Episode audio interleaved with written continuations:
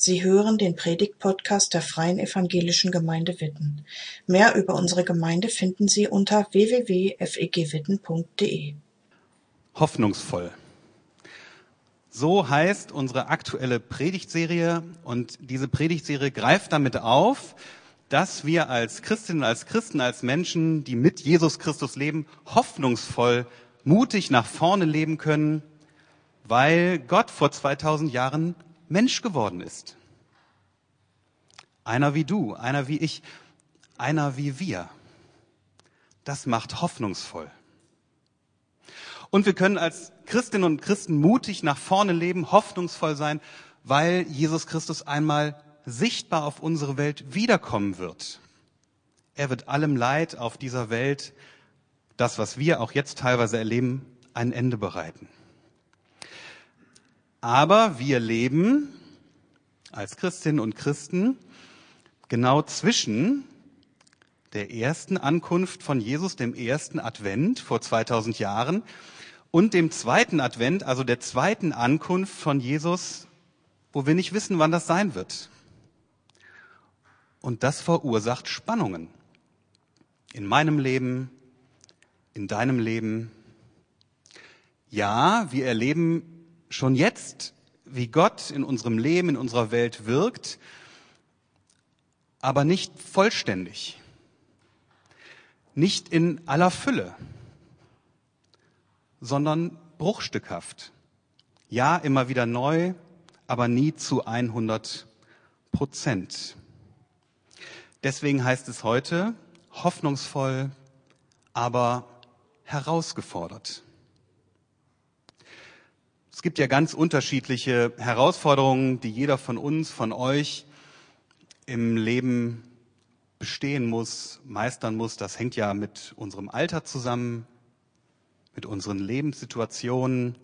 Es ist höchst unterschiedlich. Und hm, wenn wir uns das mal so überlegen, ist ja nicht nur die Pandemie, die uns alle höchst unterschiedlich herausfordert, sondern wir begegnen ja Sorgen, Schwierigkeiten, Problemen in unseren Partnerschaften, in den Familien, in der Schule, vielleicht an der Uni, am Arbeitsplatz, wenn du einen Arbeitsplatz hast. Wenn du keinen hast, hast du ganz andere Herausforderungen. Manche von uns sind alt geworden und leben mit der Herausforderung, zu merken, dass das Ende des Lebens näher rückt, auch wenn zum Beispiel ich natürlich auch nicht weiß, wann das Ende meines Lebens ist, aber wie ich mir das vorstelle, dauert das natürlich noch ein bisschen. Aber wenn Menschen alt werden, dann schauen sie auch auf das, was sie wahrscheinlich bald loslassen müssen. Und das ist schwer. Manche von uns sind krank, vielleicht ganz akut, vielleicht chronisch, Manches davon wissen wir. Manche Menschen behalten das lieber für sich. Manche Menschen müssen mit Einschränkungen, teilweise schweren Einschränkungen leben. All das fordert uns heraus. Christina Klenk hat ja eben gefragt, welche Herausforderungen hast du schon in deinem Leben gemeistert? Ich frage mal, in welche Herausforderungen steckst du vielleicht gerade jetzt? Was fordert dich gerade heraus? Wenn ihr euch mal vorstellt, ihr hättet zwei unterschiedliche Karten. Auf der einen Karte steht Heul doch. Klingt ein bisschen drastisch, ja. Und auf der anderen Karte steht Freu dich. Welche dieser beiden Karten würdest du dir vielleicht gerade zu Hause an den Kühlschrank pinnen? Heul doch oder freu dich? Ich bin überzeugt davon, egal welche Karte ihr wählt und aufhängt, diese Karte würde, wenn ihr da immer wieder drauf schaut, ihre Wirkung entfalten. Entweder, wenn ihr auf die Karte schaut, freudig, dann kann ich mir zumindest vorstellen, dass das eher euren Kopf hebt. Und die andere Karte, die Heuldoch-Karte, würde vielleicht eher dafür sorgen, dass der Blick nach unten geht sein Blick eher gesenkt wird. Heute am vierten Advent steht vom Kirchenjahr her die nahende Freude im Mittelpunkt, weil Weihnachten vor der Tür steht. Und passend dazu hören wir jetzt auf Worte von Paulus, die er an die Gemeinde in Philippi geschrieben hat. Und Paulus hat diese Worte geschrieben, als er in einer schlimmen Situation war. Er saß nämlich in Rom im Gefängnis und stand nicht kurz vor seiner Freilassung, sondern er hatte seinen eigenen Tod, möglicherweise durch eine Hinrichtung, vor Augen. Das war echt eine herausfordernde Lebenssituation, in der Paulus war. Und genau in dieser Situation schreibt er an die Gemeinde in Philippi aus Philippa 4. Freut euch immer zu, weil ihr zum Herrn gehört. Ich sage es noch einmal, freut euch.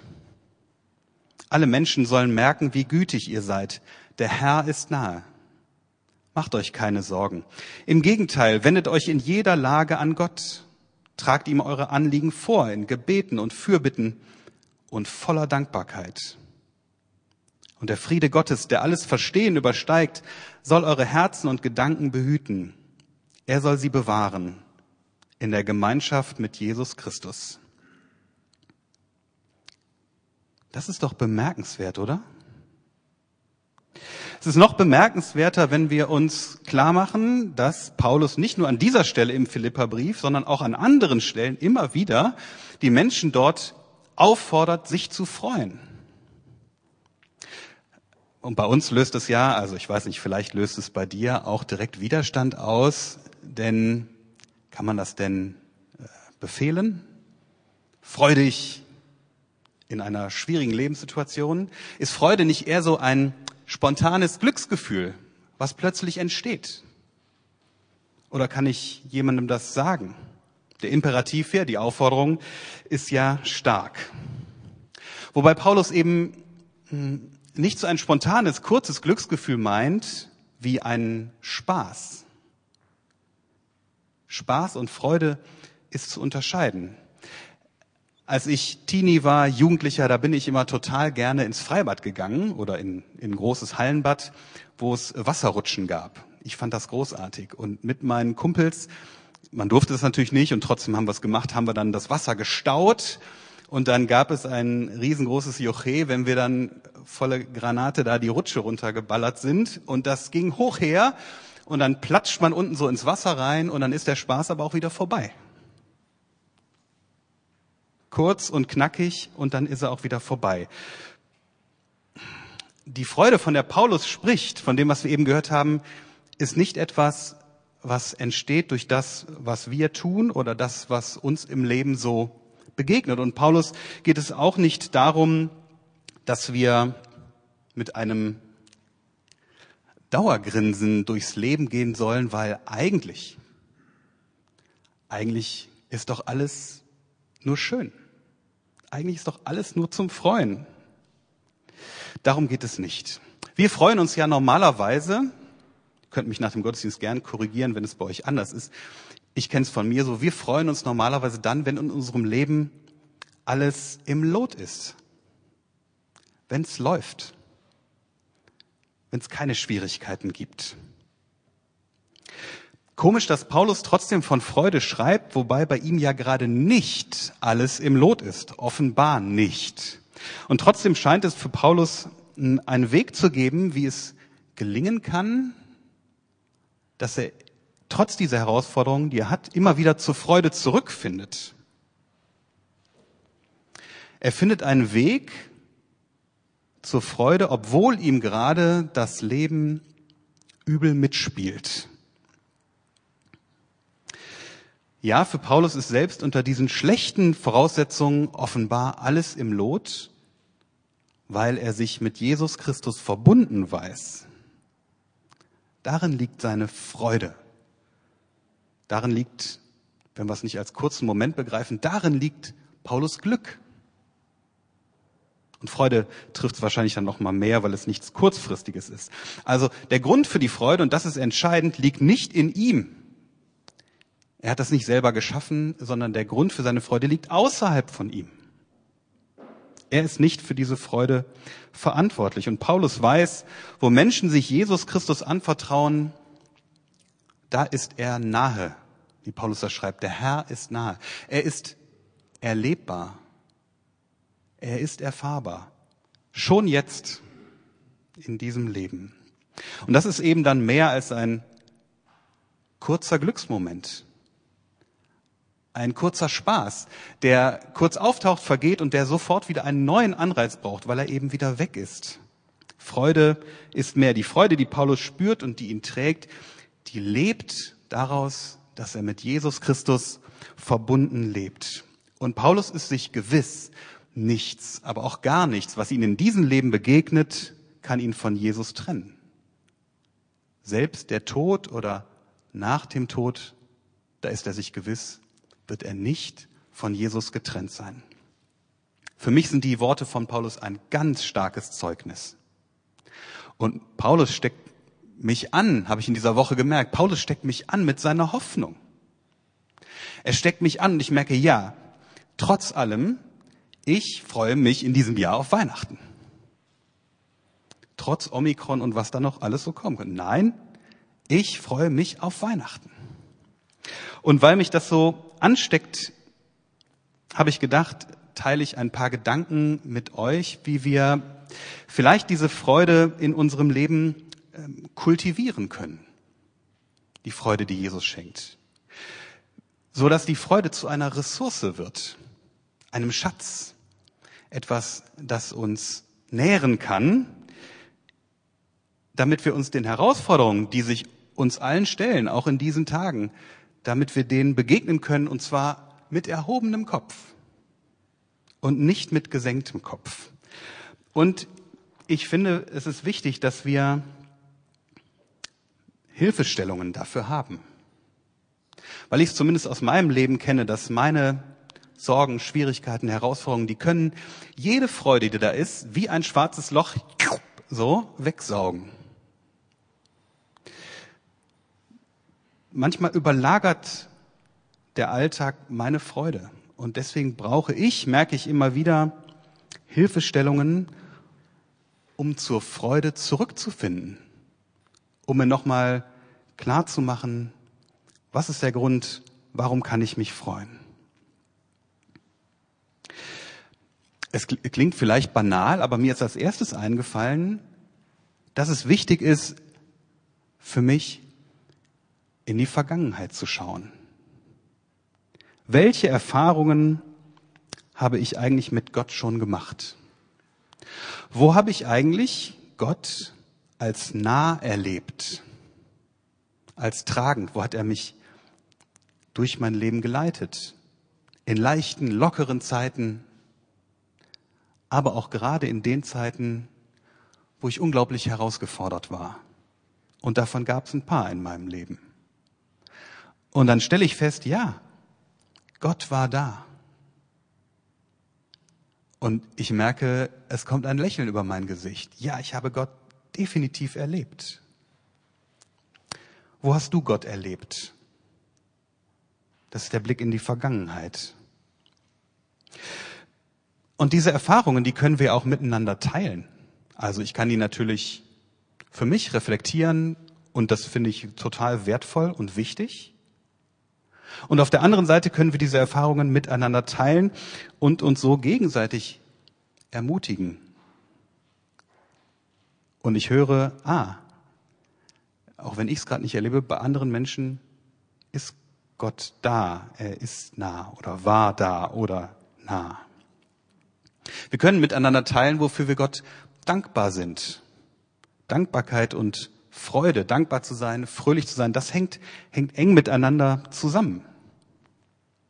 Du könntest ja zum Beispiel mal anfangen, ein kleines Dankbarkeitstagebuch zu führen.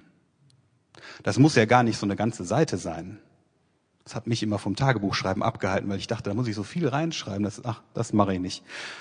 Jetzt habe ich gedacht, vielleicht kaufe ich mir mal ein kleines Notizbuch und lege das auf mein Nachtschränkchen und schreibe abends vielleicht einen Satz rein. Wofür bin ich Gott heute dankbar?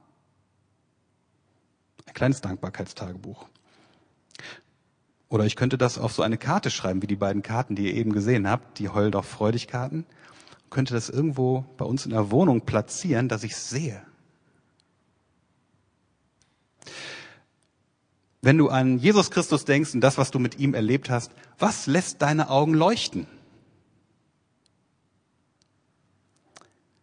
Kauf dir doch einen Stift, mit dem man an Spiegel schreiben kann und schreib es dir auf deinen Badezimmerspiegel. Und morgens früh und abends und vielleicht im Laufe des Tages hast du es im Blick. Und du siehst es. Und es kommt neu in deine Erinnerung. Das sind so die Sachen, die mir eingefallen sind beim Blick zurück. Und dann habe ich gedacht, es gibt ja auch immer noch ein Leben im Hier und Jetzt. Und da habe ich, also da gibt es natürlich sowas wie, ich kann mit offenen Augen durch die Welt gehen, was sehe ich, alles, was, was finde ich schön, das, das ist das eine. Und das andere, habe ich gedacht, ist auch nochmal, ein, könnte so ein Fokus sein, auf, auf unser eigenes geistliches Leben zu schauen, also auf sozusagen weiß nicht, wie du es für dich nennst, deine Spiritualität, die Formen, wie du deinen Glauben lebst. Also heute feiern wir zum Beispiel das Abendmahl. Vor meinem Theologiestudium war mir das Abendmahl nicht besonders wichtig. Ich habe es erst im Theologiestudium schätzen gelernt. Und es ist für mich heute eine Quelle, wo ich immer wieder neu erleben kann, wie dankbar ich Jesus Christus bin. Und für mich ist es wichtig, mindestens einmal im Monat das Abendmahl zu feiern, um das neu zu erleben, im Hier und Jetzt, genau in meiner aktuellen Lebenssituation.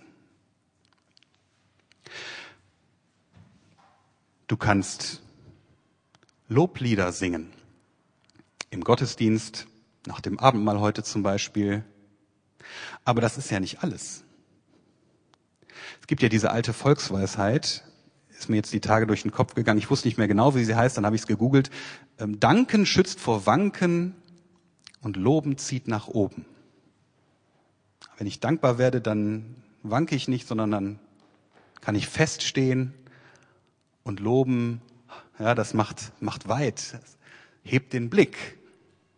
Danken schützt vor Wanken und Loben zieht nach oben. Vielleicht sagst du, naja gut, singen kann ich gar nicht so gut, aber ähm, wenn du zu Hause bügelst oder spülst, dann bist du vielleicht alleine, dann höre ich das zum Beispiel gar nicht. Kannst du trotzdem singen, Loblieder singen oder in Gemeinschaft. Euch fallen wahrscheinlich selber noch viel weitere kleine Hilfestellungen ein. Teilt sie doch miteinander. Sprecht mal darüber. Fragt mal, was, wie geht es dir denn damit? Was machst du denn, um zur Freude, zur Dankbarkeit zurückzufinden? Gibt es da etwas? Teilt eure Erfahrungen, tauscht das mal aus. Und bei einigen werdet ihr merken, ach, so machst du das, das ja, kann ich gar nichts mit anfangen. Und bei anderen wirst du vielleicht sagen, oh, das ist aber interessant. Das könnte ich ja auch mal ausprobieren. Das könnte, könnte sogar zu mir passen. Und wahrscheinlich war das, was ich jetzt gesagt habe, vielen auch nicht neu oder ihr denkt, naja, revolutionär war das auch nicht. Das stimmt. Und doch könnte es ja sein, dass euch eins davon heute Morgen getroffen hat und angesprochen hat. Und eins können wir alle machen. Und zwar heute direkt nach dem Gottesdienst üben. Ist ja immer eine Sache, wenn ich etwas so oder jemand anders in der Predigt Anregungen teilt und ihr dann so denkt, ja, das stimmt, das könnte ich mal ausprobieren und dann ähm, nach dem Gottesdienst redet man über was weiß ich und dann ist das auch schnell wieder weg und dann ist der Montag und dann ist der Alltag da. Manchmal ist es ja gut, direkt nach dem Gottesdienst sofort anzufangen. Also fordere ich euch heraus, nach dem Gottesdienst gibt es zwar momentan ja keinen Kaffee und trotzdem können wir ja miteinander sprechen, miteinander im Gespräch sein. Achtet doch mal darauf, dass ihr euch in euren Gesprächen darauf fokussiert, wofür ihr dankbar seid. Was habt ihr in der letzten Woche mit Gott erlebt, wo ihr euch so richtig drüber freut? Und teilt das miteinander. Dann entsteht sofort eine kleine Wurzel, die dann wachsen kann. Und stellt euch doch mal einen Moment vor, wie das wäre, wenn diese Freude durch und mit Jesus wenn du die in deinem Leben kultivieren könntest. Kultivieren oder vielleicht auch so ein bisschen konservieren, wie in einem Einmachglas. Ich kann mir vorstellen, dass es mit kleinen Hilfestellungen gelingen kann. Dann wird die Freude nicht madig und sie verdirbt nicht, sie verschwindet nicht, sondern ja, sie ist da. Es wäre doch wunderbar, oder? Wenn wir die Freude ein Stück weit zur Verfügung hätten und sie uns nähren kann, dass wir uns immer wieder neu den Herausforderungen unseres Lebens stellen können. Und auf der anderen Seite müssen wir natürlich sagen, dass solche Freude, die in uns ist, dass sie niemals Resultat unserer eigenen Anstrengungen ist oder dass wir sie einfach so zur Verfügung hätten, sondern tiefe und echte Freude, die ist ja nicht für uns verfügbar, die können wir nicht machen, sondern die ist ein Geschenk von Gott an uns. Und damit können wir, damit kannst du hoffnungsvoll leben, trotz allem, was dich herausfordert. Amen. Danke fürs Zuhören. Sie wünschen sich jemanden, der ein offenes Herz und Ohr für Sie hat? Wir haben ein Team von Seelsorgern, das sich freut, für Sie da zu sein und vermitteln Ihnen gerne einen Kontakt. Anruf genügt unter Witten 93726.